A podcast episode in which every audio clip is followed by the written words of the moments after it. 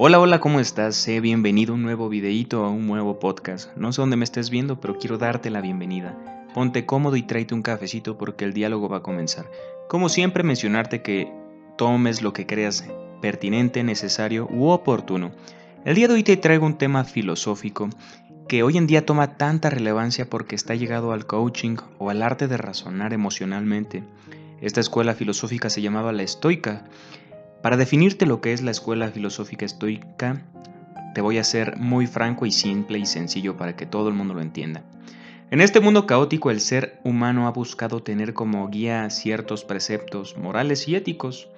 Unos cuantos se han decantado por algunos de carácter religioso, otros de corte filosóficos, para diferenciar el bien y el mal. Definido por la Real Academia o la RAE, la palabra estoico significa fuerte, ecuánime ante la desgracia. Los estoicos lo que buscan es plantear una, una idea para razonar o resolver alguna controversia que se acontezca en nuestra vida cotidiana. La corriente filosófica nace en Atenas, Grecia en el año 300 a.C., con la específica finalidad de alcanzar la libertad y la tranquilidad siendo ajeno a las comodidades materiales y dedicándole a una vida guiada por la razón y la virtud. Esta línea de pensamiento puede ayudarnos a mejorar nuestras vidas si somos capaces de controlar las emociones y serenarnos, ya que con ello estaremos mejor preparados para enfrentarnos a la adversidad, de manera que se afrontan los problemas con inteligencia y serenidad. Esta corriente tiene varios precursores. Uno de ellos es Zenón de Sitio, en el 3333 a.C., filósofo nacido en Chipre y fundador de la escuela. Uno de los más importantes de su divulgación fue Marco Aurelio, el emperador de Roma. Imagínense con esto, tomen una referencia, ¿no?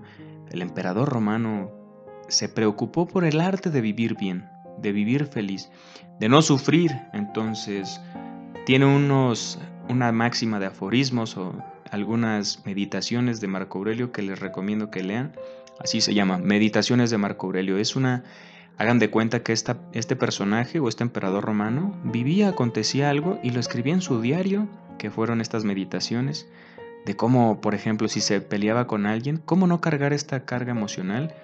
Lo escribía, ¿no? Yo no debí pelearme porque esto y esto y esto. Y es muy bueno, la verdad. El, el libro no se estaba pensado o destinado a que fuera un libro para todo el público, pero esta persona este, pues murió y se quedó ahí como un libro para resolver algunos aconteceres de la vida negativos, ¿no? Y sí, Cicerón también fue uno de los más apegados a esta escuela, otro fundador, nació en el 106 a.C., jurista, político, filósofo y orador romano, es considerado uno de los más grandes retóricos y estilistas de la prosa en latín de la República Romana.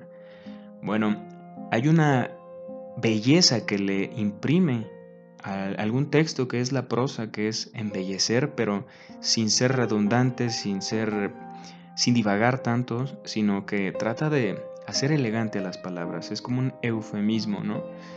Y bueno, también Séneca en el 4 a.C., el 65 después de Cristo, filósofo, político y orador, escritor romano conocido por sus obras de carácter moral. Aquí una de las frases que más marcaron esta escuela, quiero compartírtelas contigo para que tú te des cuenta y razones de que sí se puede. Mm, el acontecer y el devenir nos va a traer problemas. Lo que dicen los estoicos es hacerse ajeno a las cosas que no nacen de nosotros o que no podemos cambiar y ahí te va una respuesta muy importante. ¿Qué no podemos cambiar? Todo. Todo es ajeno a nosotros, nada podemos cambiar más que a nosotros y qué cara le planteamos a los problemas que nos acontecen. Y cito frases de Epicteto y de Séneca y algunos otros. Te conviertes en lo que le das a tu te conviertes en lo que le das tu atención.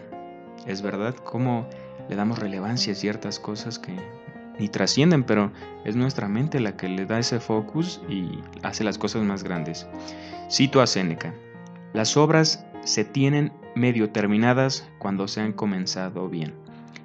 Es verdad también, cuando uno está encaminado, cuando estructura un proyecto, una idea, pues es mejor, eh, es más probable y más propicio que éstas acaben en buen puerto, ¿no lo crees tú? Cito a Marco Aurelio. Es esencial que recuerdes que la atención que le das a cualquier acción debe ser proporcional a su valor. Cosas que no tienen relevancia, mejor aléjalas de tu vida. Bien, Marco Aurelio. Vamos a seguir tus consejos estoicos porque esta escuela solo se trata de el buen vivir. Otra frase de Séneca. No nos atrevemos a muchas cosas porque son difíciles, pero son difíciles porque no nos atrevemos a hacerlas. O sea, razonamos, divagamos y nunca nos animamos por miedo porque decimos no voy a poder, pero ya que estamos ahí, pues es posible. Nada que sea que valga la pena va a ser fácil, amigo mío. Otra, otra frase de Picteto que me encanta. No te sabotees a ti mismo, adoptando involuntariamente actitudes negativas e improductivas a través de tus relaciones con otros pues sí, luego unas personas negativas nos cargan de sus vibras o de sus emociones o de su actitud y, está medio chafón, ¿no? Está medio negativo. Pero sí, ¿no sabes que un buen hombre no hace nada por las apariencias, sino por hacer lo correcto? Aquí tengo esta frase de Pícteto que también me canta, pero muchas veces el hombre en la actualidad le llama a ser justo, a hacer el bien con sus amigos y el mal con sus enemigos. Amigo mío, eso no es ser justo. O de alguna manera sí, pero tratemos de ver la vida de mejor manera, ¿no? Allá afuera hay personas que no están descansando para hacer el mundo cada vez peor. Tú si alguna vez te pasa algo, pues traga veneno y quédatelo, no pasa nada. Alguna vez eh, la vida te va a regalar algo por comportarte diferente a, a las cosas malas que te hicieron alguna vez. Pero por favor, Espero que te haya gustado este video, que lo tomes en cuenta, que lo formes parte de tu día a día, porque es una bonita manera de interpretar la vida. Nosotros somos los ojos con los que interpretamos el mundo que nos acontece.